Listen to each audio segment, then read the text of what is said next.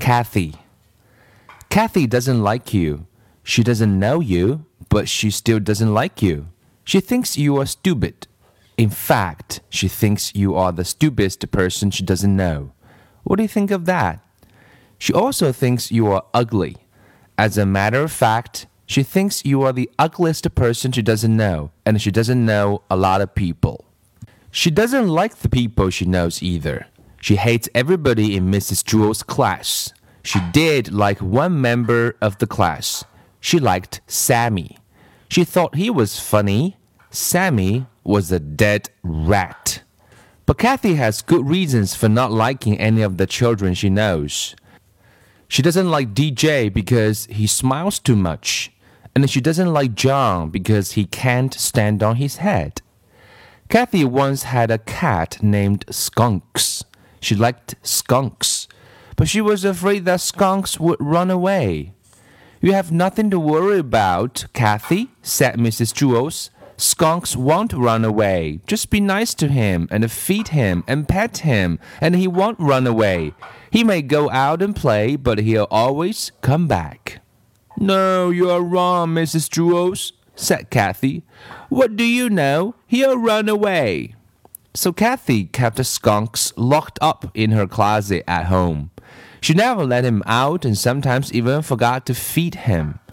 One day, while Kathy was looking for her other shoe, Skunks ran out of the closet and never came back. You said he would come back, Mrs. Jewls, said Kathy.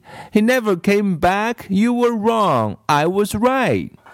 That was why Kathy didn't like Mrs. Jewls. The next time I get a cat, I'll kill him. Then he'll never run away, said Kathy. Then there was the time that Damon tried to teach Kathy how to play catch. Damon said, When I throw you the ball, Kathy, try to catch it. I can't catch it, said Kathy. I'll just get hurt. You won't get hurt, Damon insisted. Just watch the ball. He tossed it to her, but Kathy knew she'd get hurt, so she closed her eyes. The boy hit her on the cheek. It hurt. Kathy began to cry. You were wrong, she sobbed. I was right. That was why Kathy didn't like Damon. Allison believed that if you are nice to someone, then they'll be nice to you. So one day she brought Kathy a cookie. I don't want your ugly cookie, said Kathy. It probably tastes terrible.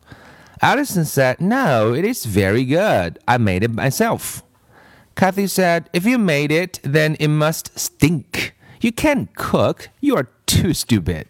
She just put the cookie in her desk along with her pencils, crayons, and books.